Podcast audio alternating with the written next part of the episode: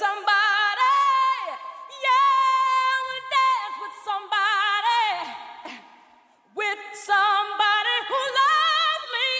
Ooh, ooh. Alexa, play Whitney Houston. Okay. I wanna dance with somebody. I wanna feel the heat with somebody. With Amazon Music, a voice is all you need. Get access to over 50 million songs. Download the Amazon Music app today.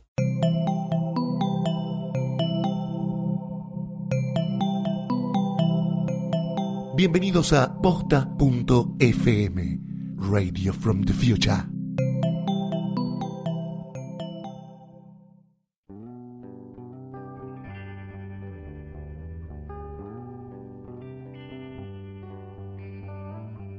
A continuación, ponemos el alcohol sobre la mesa, prendemos los micrófonos y nos preparamos para beber.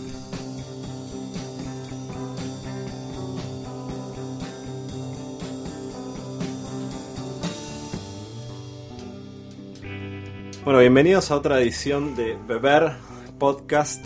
Eh, esta vez estamos con una señorita que es, bueno, una trabajadora del mundo de las bebidas en general y del vino en particular, de la, de la sommeliería. No sé si es el primero, no, el primer sommelier no, Julián Díaz que estuvo de invitado también es, sommelier. Eh, vos sos creo que un tanto más joven que, que Julián. eh, y nos conocemos de, de trabajar, de ir a comer a, de yo ir a comer a Aramburu, al restaurante donde, donde estuviste o estás, estás trabajando. Eh, y después hemos compartido distintos proyectos. Más que nada, me gustaría empezar hablando de la historia tuya, Agustina. Es una historia muy, muy, muy apasionante. eh, y un poco marca como una nueva generación de gente que se acercó al vino y pasó a trabajar de esto. eh, muy particular. Para eso, primero te, te, te dejo la palabra y que me cuentes un poco cómo fue que entraste en el mundo del vino. Bueno, gracias por la invitación primero. Eh, bueno, en realidad fue a raíz de... Yo ahora tengo 27 años y me recibí como sommelier a los 19. Eh, empecé a estudiar a los 18 la carrera. Y mucha gente me pregunta cuando, cuando fu- fui una de las más jóvenes en recibirme, porque en ese momento yo estudié en la Escuela Argentina de Sommeliers y en ese momento la gente que se acercaba era más como un hobby o yo tenía una carrera y era más para aprender de vinos. Y me acuerdo que cuando llegué estaban todos muy sorprendidos de que lo había elegido como una profesión, que era como mi, mi forma de vida, era lo que yo había elegido para mi vida. Yo Y- recuerdo, perdón, que yo trabajé en gastronomía en 2000 y mucha gente, muchos de los que estudiaban eran camareros o, o algunos bartenders también, que los que les daba era también como un upgrade, digamos, o sea, en, en, en su carrera, como que te abría nuevas puertas laborales o por lo menos te da la posibilidad de que vas a poder ganar más en un mercado en el cual todavía, digamos, era una figura nueva, casi Claro. no había. Bueno, claro, vos tenés otra, otra, vos sabías lo que estaba pasando en ese momento. Yo no tenía ni idea. Yo me acuerdo como de mis, prim- mi, mi, mi- al principio cuando empecé, me acuerdo de toda gente grande y yo decía, ¿qué hago acá? Pero todo esto surgió a raíz de un viaje que hice con mi viejo cuando tenía 15 años. Em, mi sueño de chica era ser camarera. Y siempre la gente se me reía, era camarera, y me preguntaban por qué, porque yo quería recorrer el mundo y sentía que trabajando de camarera iba a poder trabajar de camarera en cualquier lugar y nadie me iba a poder, un- a, a poder pedir un título. Entonces, desde chica siempre dije viajar y ser camarera, hasta que a los 15 años, a raíz de este viaje que hice con mi papá, eh, fuimos a Mendoza, pero no- mi viejo nunca tomó vino y mm, nu- no habíamos planeado como un tour de vinos. Elegimos Mendoza al azar. Y un día nos cancelaron un city tour por la ciudad, o sea, la idea era hacer eh, más una vacación de montaña y nos ofrecieron en vez del city tour eh, una visita al museo de, de Felipe Rutini, del Museo del Vino. Mi papá me esperó afuera y me dijo, bueno, sí que me dijeron, bueno, está por comenzar un tour ahora en portugués. Yo dije, bueno, ya está, ya estoy acá, voy. Total, no, ni pensé, viste, yo estaba recontenta. Así que pasé y estaba la guía con un grupo de portugueses, probé vino ahí. eh, y ahí fue como una buena primera vista. De- de- a raíz de ese viaje dije, me quiero comunicar al me quiero dedicar al vino. Y entonces yo tenía justo un, un- como una, una clase que era vocacional todas las semanas en mi colegio, en mi secundario, y entonces me preguntaban a qué te querés dedicar, y yo decía el vino, y me decían, bueno, ingeniera agrónoma, vas a ir a estudiar a Mendoza, y yo decía la comunicación del vino, como que empecé a ver, bueno, listo, el upgrade de, de la camarera, el sueño de ser camarera pasó a ser sommelier, y como sigo en servicio, y bueno, nada, saber de vinos, vinos hay en casi todos lados del mundo, o sea, hay muchos países productores de vinos. Puedo ir a Francia, me puedo ir a trabajar a donde quiera. Y bueno, y así fue. A los 15 años mandé, me quise inscribir en la Escuela Argentina de Sommeliers, me inscribí hasta que ellos... por tu cuenta que existía una escuela, que había algo. Claro, me puse a, me empecé a fijar en Google y, mm, y ahí llegué a la escuela, mandé un mail para empezar y me dijeron perfecto, le mandé todos los datos y cuando, claro, llené la ficha y puse, eh, se dieron cuenta que tenía 15 años por mi fecha de nacimiento. Entonces me responden y me dicen, ¿vos cuántos años tenés? 15.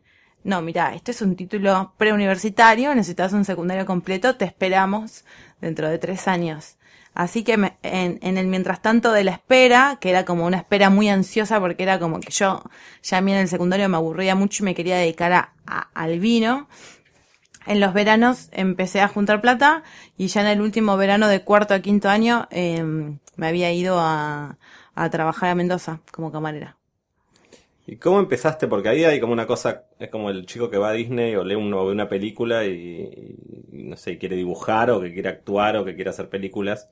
Digo, vos tomaste vino por primera vez ese día en, en- No, en- mi, en mi- la mi bodega? abuelo siempre tomó vino. Mi abuelo es una figura muy especial en mi vida y él siempre tomó vino y de chica siempre me, dio- me mojó los labios, como que siempre él me hacía probar vino. Mi mamá también, pero mi abuelo era como que siempre él y su vino y siempre me hablaba de vinos. Entonces, eh, él desde chica me dio a probar vino, vino con soda. ¿Cómo fue para vos eso? O sea, estar en una familia, pues digo, ¿lo veías a tu abuelo? ¿Tenías cotidianidad? O más Sí, que- ahora también. Ahora Ahora también. tiene 92 años. Bueno, vos lo conocés por... por Sí, sí, sí, sí, creo que. Alguna vez vi un video que, que hiciste para, para Mapa mostrando, mostrándolo a tu abuela. ¿Cómo, cómo empezaste, digo? ¿Cómo, ¿Cómo recordás eso? ¿Con tu abuelo? ¿En qué situaciones tomabas vino? Los domingos siempre nos juntábamos, siempre nos juntamos los domingos a comer en la casa de mis abuelos. eh, y eso fue como una tradición desde que nací. Después mis viejos se separaron y, y- y los domingos siguen intactos en la casa de mis abuelos. Eh, así que siempre es como el momento en el que, sí, en el que mi abuelo se servía el vino o lo que yo lo veía a él tomando vino. Y cuando empezaste a estudiar o te empezaste a meter un poco en el, mundo con tus pares, ¿cómo era el vínculo con tus pares? Digo, pues debería ser como esto que dijiste, algo raro dentro de, de la gente que estaba a tu alrededor, siendo tan joven.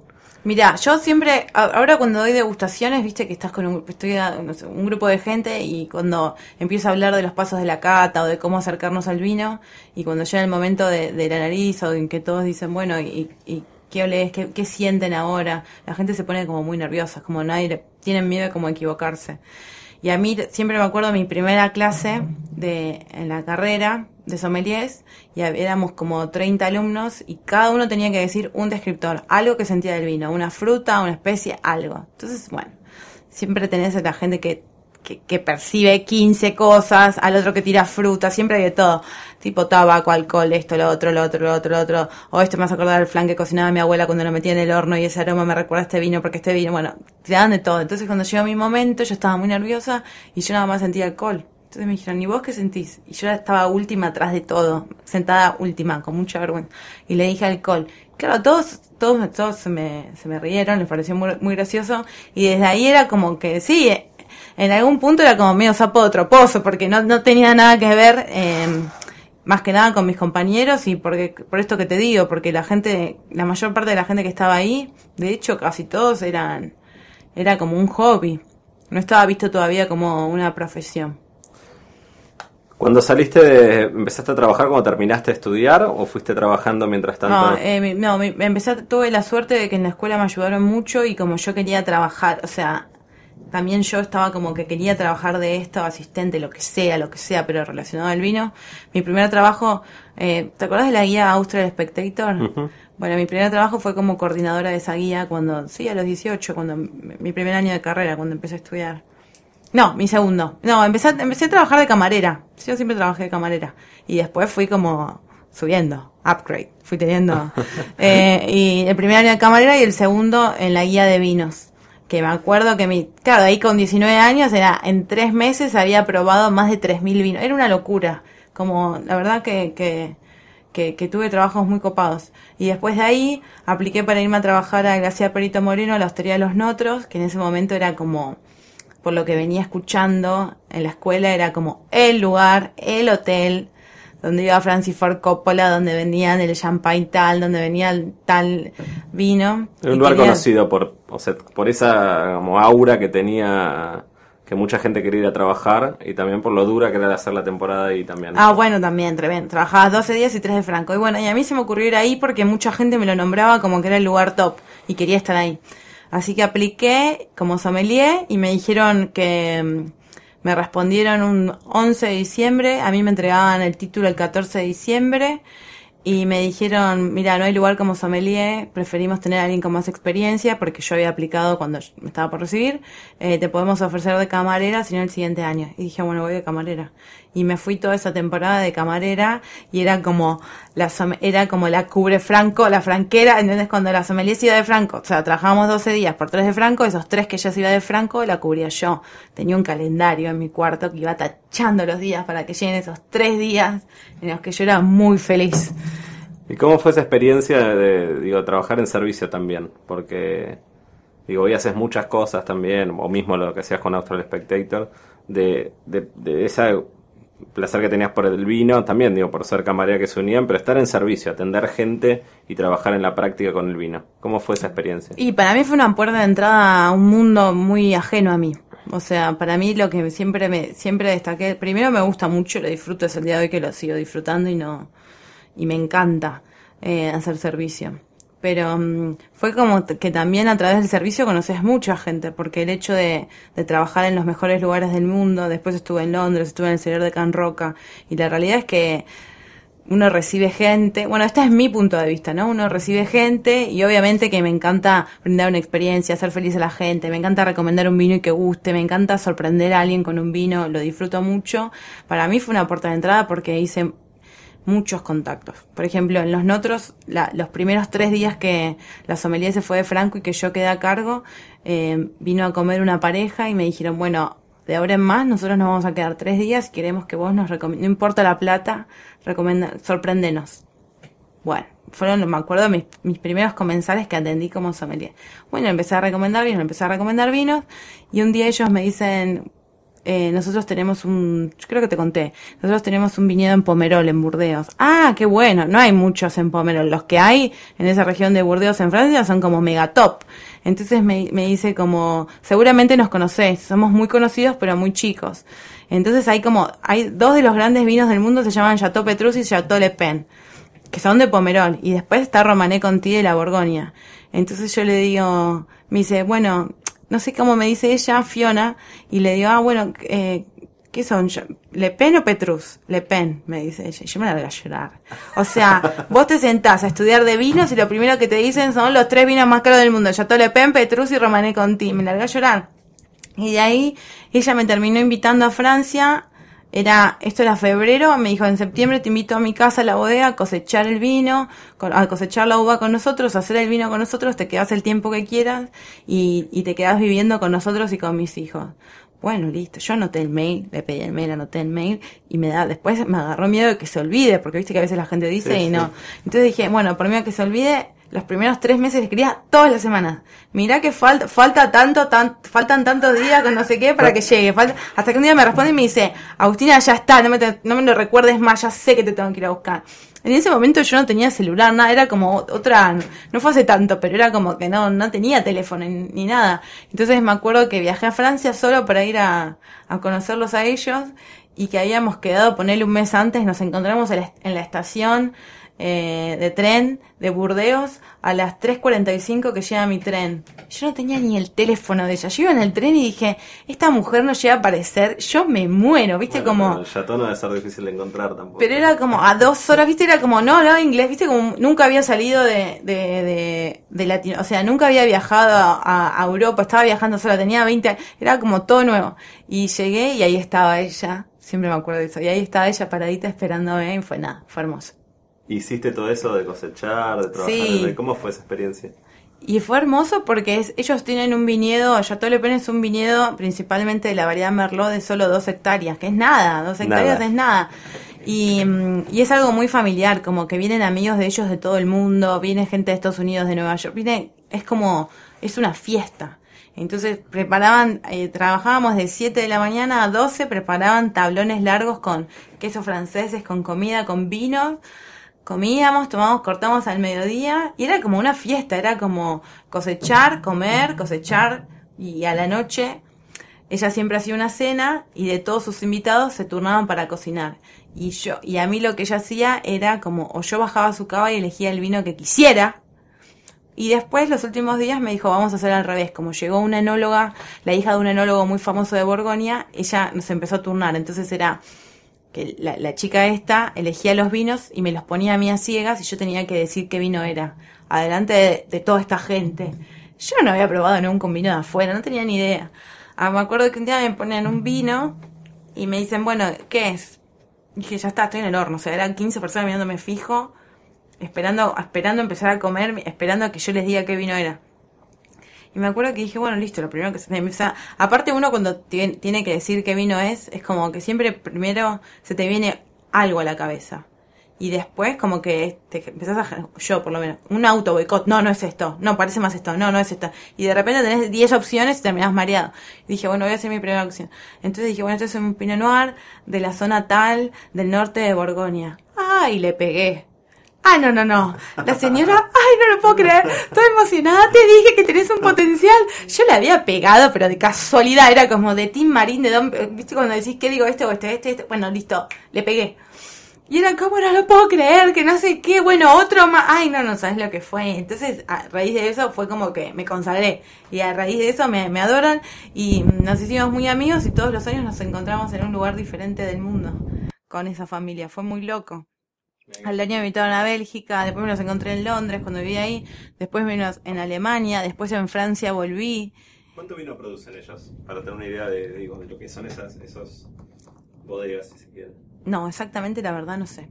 Si te digo te miento. ¿Y qué, digo, vos conocías el- el- lo que es la- digamos, los productores de vino acá y ahora seguramente los conoces mucho más? ¿Qué cosas similares sentiste que tienen esa gente y qué cosas diferentes?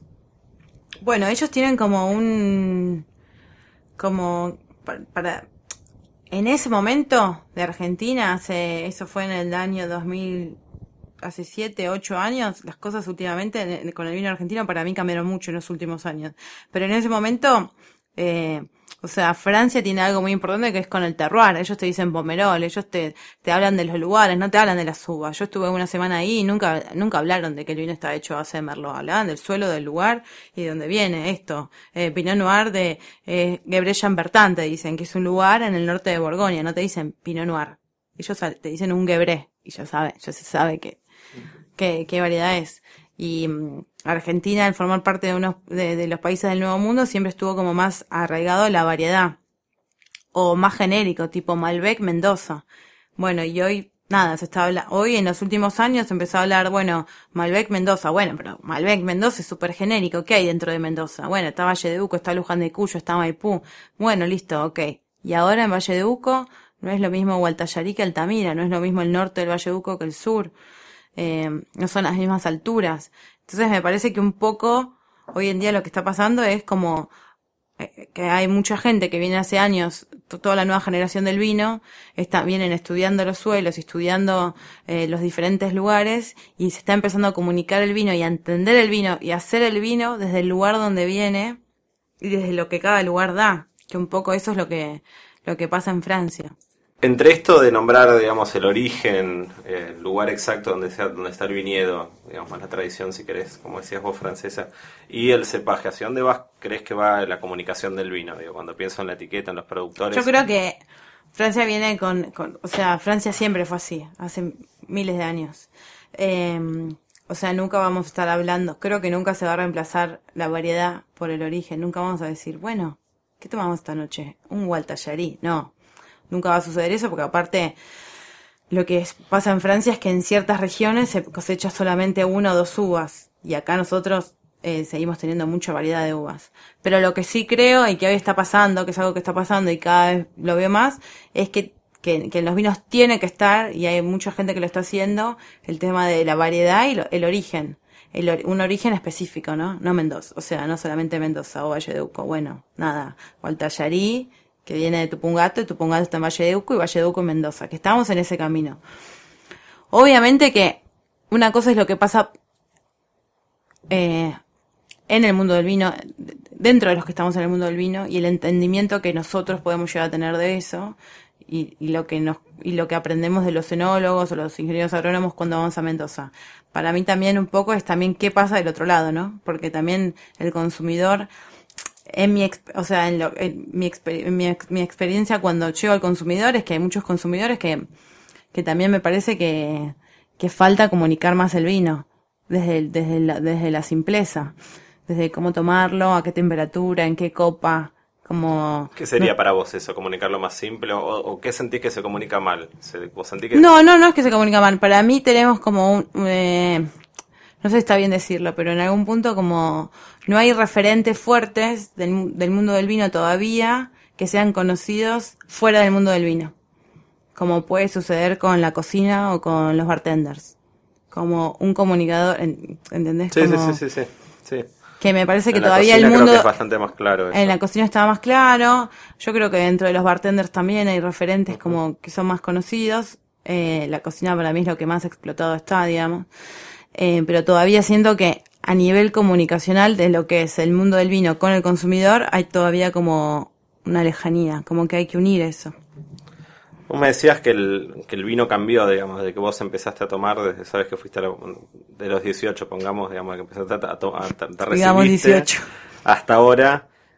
Pero me gustaría, ¿cómo cambió tu forma de tomar? Seguramente vos no tomás vino de la misma manera que tomabas al, al principio. ¿Qué sentís que cambió en este tiempo? Ay, qué linda pregunta, pero qué difícil la respuesta.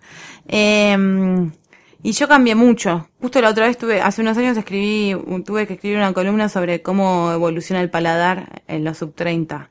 Eh, y también al principio es como uno nos, primero me, me, me llevó mucho tiempo empezar a entender el vino. O sea, a mí me ponían 10 copas los primeros años y para mí era todo igual no, no, no, como que no entendía, no, no entendía que me podía dar un vino. Entonces, primero hasta llegar al punto de entender, hay que, hay que probar mucho, hay que tomar mucho, hay que catar mucho y hay que catar desde buscando entender, o sea, buscando algo. A mí me llevó mucho tiempo. Mucha gente me pregunta, mucha gente piensa, me dice, ah, seguro que tenés un don. No, para mí no, para, a mí me llevó muchísimo tiempo. Pasé infinidad de frustraciones en la carrera, muchas, porque sentía como que no, no me resultó fácil eh, ni en cuanto al estudio, ni en cuanto a la parte más práctica de cata. Para mí siempre lo más fácil fue el servicio y hablar con gente y comunicar, es como muy fuerte, pero lo, lo otro siempre me costó.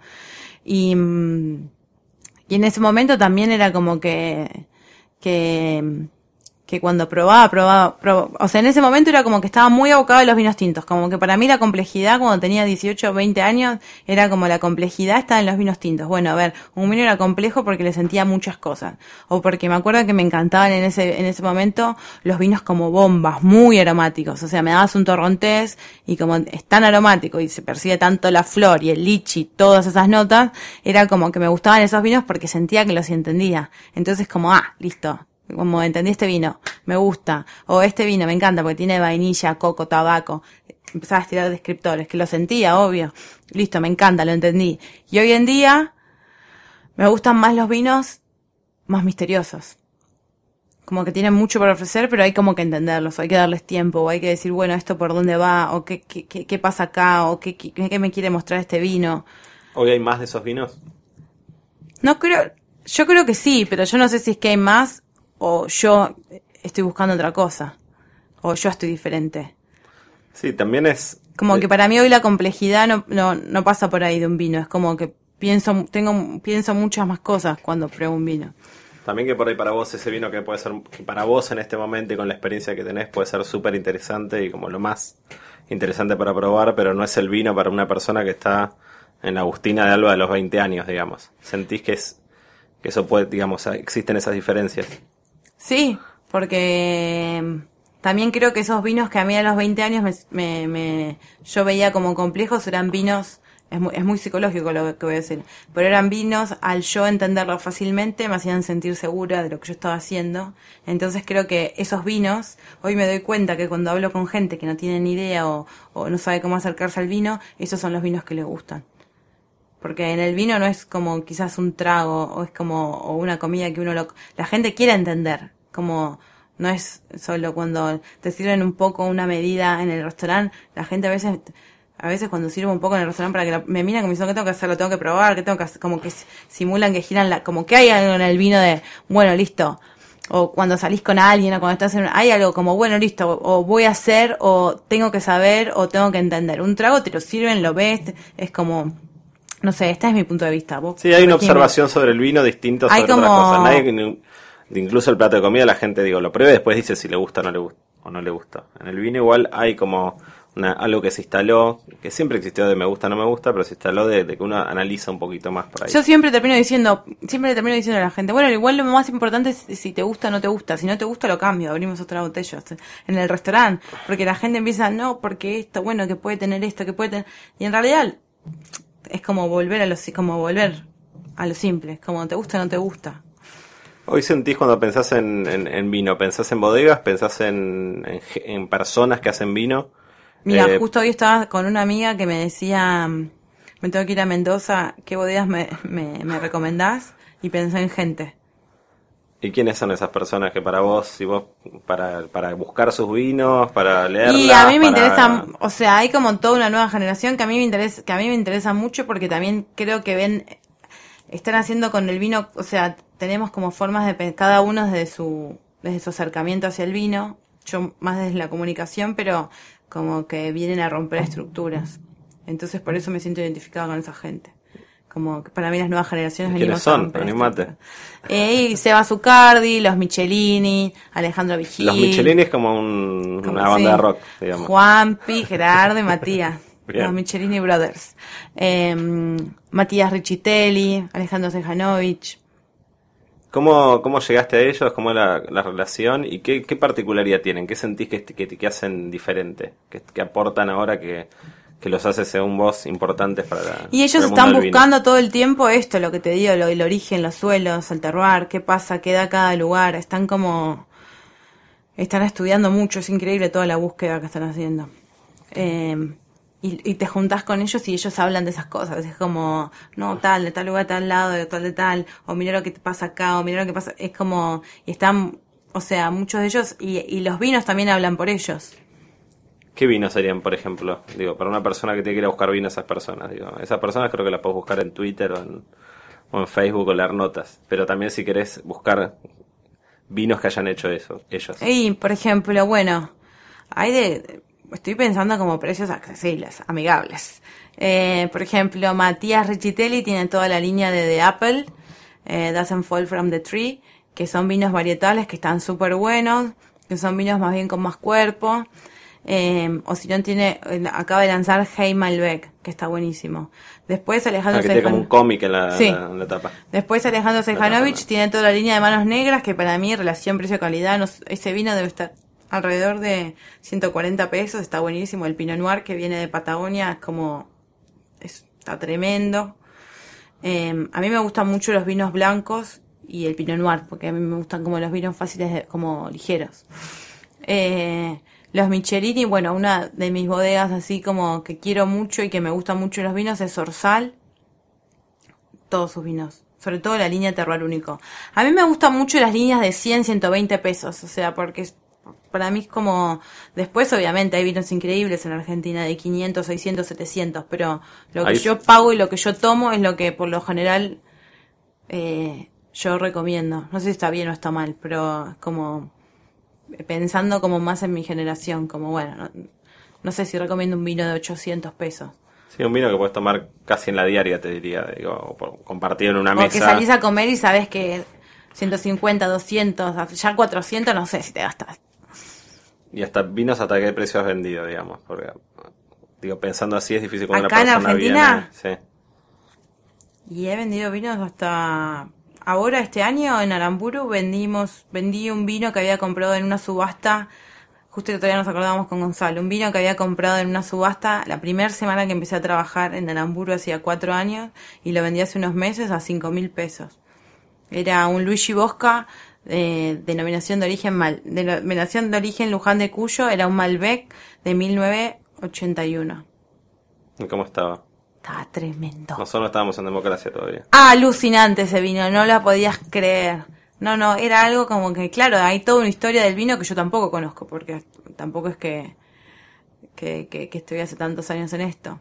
Pero era nada. Y con toda esta renovación del vino, y pensando en esto que decías de- del vino, del, de- del vino de este año, que se mira mucho lo nuevo y demás, ¿qué hay sobre toda la historia que tiene la vitivinicultura argentina? Digo, ¿hay una mirada de mismo esta generación joven de cómo se hacía vino antes o, o- o entender también otras formas que había Sí, de la porque en realidad ellos vienen trabajando, o sea, este es mi punto de vista, pero ellos vienen trabajando hace, hace años y vienen trabajando como en, en, en esa, o sea, en esa corriente. Ahora lo que está pasando es, yo creo que a nivel, o sea, a nivel mundial. Yo el otro día estuve en Mendoza catando para la Argentina Wine Awards y estaba con un grupo de mujeres y éramos uno cata ciegas y es muy loco lo que pasa. Yo creo que en Argentina lo que está pasando es que están, que nosotros solíamos hacer vinos con más madera, con más eh, periodo de crianza en madera, eh, vinos que se cosechaban más tarde, con, con uvas más sobremaduras, entonces te daba vinos más alcohólicos, con más cuerpo, más volumen, más estructura. Ahora lo que está empezando a hacer, o lo que se está haciendo es cosechar antes, buscar zonas más frescas para la, la, la, la- para las uvas, para los viñedos, em, cosechar antes de tiempo, para ganar frescura en, en el vino. Entonces, en líneas generales, eh, vamos hacia un estilo de vinos, lo que está pasando es encontrar vinos más frescos, más fáciles de beber y no vinos que te que sean pero lo importante de todo esto para mí, lo más lindo, yo porque a mí me copa esto porque es lo que está pasando ahora y yo me siento identificada personalmente, pero cuando yo, Agustina, le hablo a un consumidor, para mí lo más lindo es que hay diversidad, o sea, la diversidad de los estilos, ni, ni, ni el estilo, eh, ni el estilo de ahora ni el estilo de antes, o sea, que haya diversidad, que haya, que siga estando de esos vinos que uno, que, que yo olía a los 20 años y que yo percibía y encontraba vainilla, madera, eh, coco, que son las notas típicas que le da la- el roble americano a un vino, y quizás vinos con, con en mayor tiempo de crianza por madera van a tener notas más a la madera que, que al lugar o a la fruta o a lo que te da la uva y que haya vinos que sean todo lo contrario, porque para mí es como que hay consumidores para todo y lo bueno es tener diversidad y lo más lindo es cuando hago una cata, una degustación y tengo que elegir cinco vinos y bueno, uno representa este estilo, otro representa este estilo, otro representa, y después cada uno elige. Pero bueno, para llegar a eso, siento que hay que acercar el vino al consumidor, a la gente. Porque todo esto lo, quizás lo, lo pienso yo, pero si hablo con, con mis amigos o con mi círculo, con mi familia, como Sí, te como dicen Malbec. Asociado, sí. Están tomando. y, no, y digo Pinot Noir y todavía no se sabe qué es Pinot Noir. Entonces es como, tampoco a veces me da como un poco de, digo, bueno, tampoco que quede acá como arriba y el consumidor, como que quede, o sea, hay como que falta un puente. Sí, a veces es también que la gente empiece a tomar vino. A veces es como que se pone una barrera intelectual entre el vino y la gente y la gente también. Para eso que sí sirvió también para que la gente le preste atención al vino y que dedique, que no sea una barrera que la gente sienta que tiene que entender algo para poder tomar o disfrutar o apreciar un vino. Cuando lo primero que uno tiene que es tomar y a partir de eso ir construyendo la No, experiencia. aparte me pasa que cuando doy degustaciones la gente me dice, bueno, ¿y cómo se gira la copa? Lo primero que te preguntan, ¿cómo se gira la copa? ¿Y cómo se agarra? Claro, es como todo un tema más, ¿entendés? No me preguntan, bueno, ¿qué sabe? Como, ¿Cómo es tu vino, Agustín? ¿Hiciste un vino, digamos? ¿Hiciste un vino? Es como una cosa... ¿Cómo es se hacer un vino? que Blanc de Alba 2014. Es de Gualtallarí, del Valle de Uco. Ubiquemos dónde es eso, digamos. Es, Mendoza. Sí, Argentina. bien, Argentina, Mendoza. Mendoza. En Mendoza, en, en, en lo que es el, las zonas más frescas, que, mm, que vienen, eh, es, es lo que es el Valle de Uco, más al oeste. Bien. Sur-oeste. Eh, Que era una zona que, digamos, hubo siempre, pero no una zona como muy eh, prestigiosa, digamos, sus vinos. ¿o? No, no, no. Gualtallarí fue una zona que, como que, en el año 2000 se plantaron las primeras, los primeros viñedos, que los plantó Catena, Catena Zapata. Pero, o sea, porque estaban buscando más frescura, eh, pero era como una locura, porque Gualtallarí está a los 1400 metros sobre el nivel del mar. Entonces, en ese momento, siempre la primera zona de, Mendoza fue Luján de Cuyo, que está a los 900. Entonces, en ese momento era como medio, medio imposible, por lo que he escuchado, pensar que cómo iban a, cómo iban a vivir eh, las viñas a esa altura y en ese clima.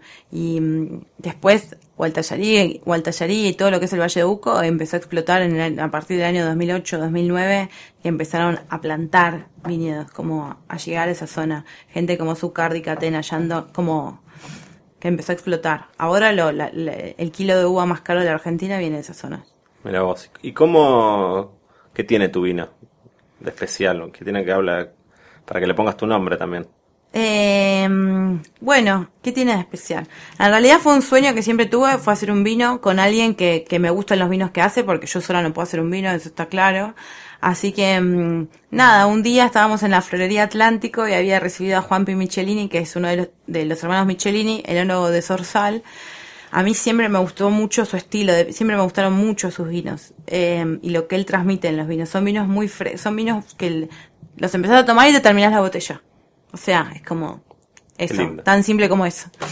Eh, y entonces un día charlando con él, eh, nada, llegamos a- empezamos a hablar, entonces él me dice, tenemos un vino juntos, ay, sí me coparía, y los dos somos muy fanáticos de los Siria Kuriaki, entonces en un momento dijimos, bueno, pongámosle Abismo, que es nuestra canción preferida de los Siria Kuriaki, ¿cómo te lo imaginás?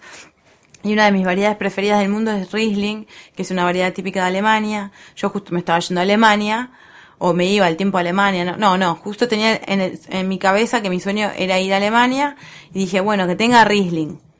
Entonces justo conseguimos un amigo que se llama David Bonomi, que en ese momento trabajaba en Doña Paula, que lo empezamos a llamar para que nos preste, para que nos regale, para él, Riesling, porque a todo esto yo no tenía un peso para invertir. Eh, entonces ahí quedó el sueño, y era como cada vez que iba a Mendoza íbamos y bueno, ¿y cómo sería nuestro vino? Y él me dice, bueno, mandame todo lo que vos querés que tenga tu vino, como todo lo que te imaginás. Yo me imaginé un vino blanco, porque amo el vino blanco, que no tenga madera, como que se muestre de dónde viene el lugar tal cual es, limpio, puro, pero que tenga mucha fuerza, que sea un vino blanco que vos, vos puedas comer con carne. Nada, locura. Yo tiraba todo lo primero que se me venía a la cabeza. No sé si es posible, no es posible, no sé. Yo, yo le decía lo que sentía. Me dijo, vamos a mandar un mail. Y le empecé a mandar mail con cosas que sentía del vino. Y después pasaron como dos años, un año y medio. Y el verano pasado estoy en Mendoza y estábamos con Matías Michelini, que es el hermano de Juanpi. Y entonces Matías dice, bueno, lo tienen que hacer ya, no tienen que, ¿por qué van a esperar? Háganlo en esta vendimia, era febrero, o sea, ya había empezado la vendimia, no, era enero, no me acuerdo. Me dice, hagámoslo ahora, o sea, 2014 fue la primera cosecha. Bueno, sí, pero, bueno, no, entonces me dice, Agustina, bueno, entonces él empieza a llamar a David Bonomi y me lo pasa. Decirle que, que, que te ayude en tu sueño, decirle que te ayuda a cumplir tu sueño. Entonces, bueno, está bien, te regalo tantos kilos de uva, voy a ayudar en tu sueño. Entonces, se empezó a copar, se copó David, se copó Matías Michelini, y fue como que cada enólogo fue regalando cosas, fue como donando cosas para el sueño. Entonces, eh, yo nada, yo de ahí me fui a Alemania, justo ahí volví, me fui a Alemania, y ellos en eh, el vino está fermentado y añejado en huevos de cemento. Entonces en un huevo pusieron eh, blanco de alba. Porque era como abismo, nadie sabía qué era. Como Sí, sí. para que todos sepan en la bodega que ese era el vino como, como que, eh, para, para. Ellos a, a los tanques les ponen nombres. Entonces le pusieron blanc, blanc de alba, una cosa así. Entonces Juanpi empezó a contarme que empezó a venir gente que, bueno, que cuando ellos les hacían probar los vinos de la bodega, les hacían probar el Blanc de Alba. Entonces la gente decía, ay, qué lindo nombre, qué lindo nombre. Entonces cuando vuelvo de Alemania, o sea, eso había sido en febrero, vuelvo en mayo a la bodega para ver cómo estaba el vino, me dice, ah, te quiero decir algo. Sí, le cambié el nombre. ¿Qué? No. ¿Cómo el nombre? Abismo. No, no, Abismo no va porque Abismo la gente no no no va a linkear, o sea, lo que eh, el alma del vino. No, no, no, no, no, no. No, no, no, no, no. Se llama Blanc de Alba. No, con mi nombre me da vergüenza, le digo. No, no, no. No, Blanc de Alba, se llama Blanc de Alba. Bueno, listo. Y esa noche estábamos en la bodega en Sorsal y recibimos un grupo de blogueros, sommeliers, pues, recibimos, bueno, mira, ya escuchame, como si fuera mía la voz. Entonces vino un montón de gente a comer y el vino como que, bueno, bueno, voten, ¿qué les parece? Y no, Blanc de Alba, Blanc de Alba. Había el dueño de un restaurante que decía, no, si se llama Blanc de Alba te lo compro todo, si no se llama Blanc de Alba no te compro ni una botella. Me decía, porque Blanc de Alba me da el pie para contar la historia.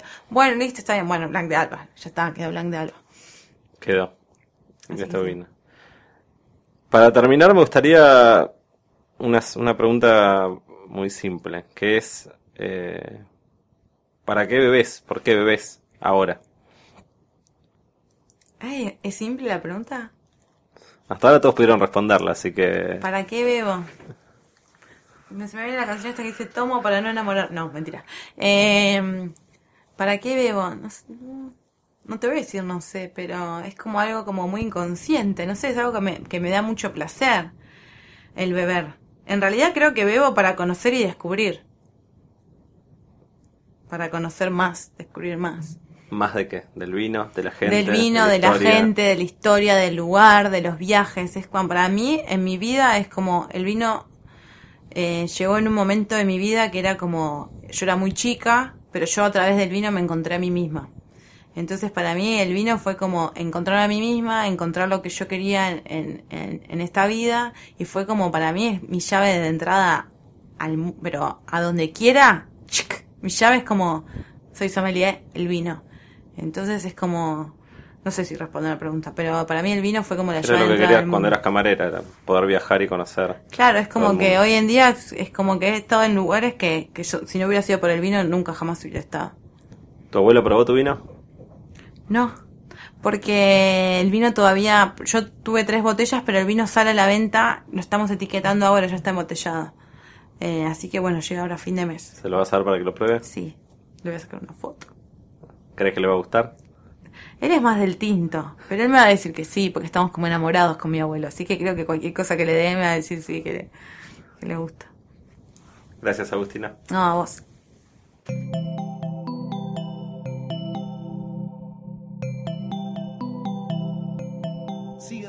Sigan pegados a posta.fm, radio para escuchar como quieran y donde quieran.